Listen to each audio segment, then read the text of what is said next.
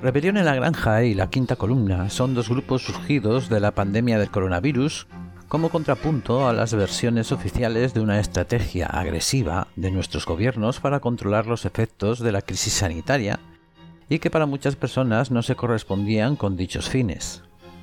Las dudas generadas por las actuaciones para paliar los efectos de la pandemia provocaron la salida a la luz de versiones no oficiales que daban explicación a estas cuestiones.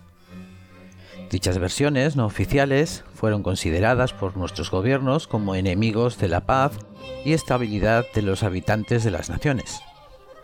Dichos movimientos alternativos fueron sufriendo el menoscabo y menosprecio social alentado por distintas herramientas globales y supranacionales, además de las realizadas por los medios controlados por nuestros gobiernos directos con la finalidad de desacreditar los movimientos y dejarlos a la altura moral suficiente como para que perdieran fuerza. A día de hoy vemos varios elementos normales en la historia humana, pero poco conocidos, que han ayudado al desprestigio de estos grupos como son la infiltración y la disidencia controlada.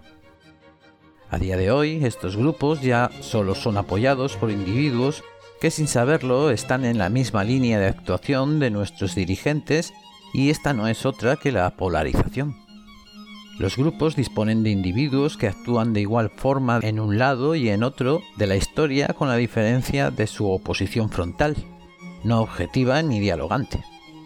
De hecho, la muerte del debate y el diálogo ha sido el arma principal que ha dinamitado cualquier posibilidad de lógica social para estimar tanto estos movimientos como la teoría oficialista.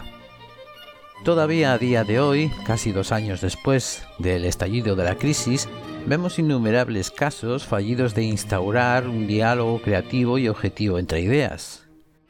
La polarización como arma institucional se ha apoderado de ambos discursos, el no oficial y el oficial, permitiendo que no exista la sana reflexión y que las personas con ganas de descubrir un atisbo de verdad hayan perdido casi toda esperanza.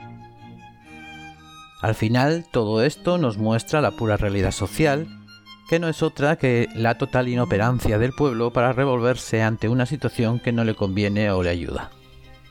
Los organismos dirigentes de toda índole han fabricado, con el dinero del pueblo, formidables estrategias de ingeniería social que controlan como potentes ataduras cualquier atisbo de duda de la masa. Somos presa por esto de una distopía que no cabría en la cabeza de nadie hace muy poco tiempo, y que ahora mismo es una sesuda realidad que nos golpea contundentemente y que nos conduce a una radical transformación de nuestras vidas que nosotros nos hemos consensuado.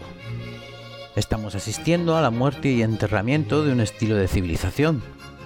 De todo esto y algo más voy a hablar en mi próximo podcast que se va a emitir en un par de días y que espero fervientemente que estés para escucharlo e iniciar conmigo el difunto acto del debate.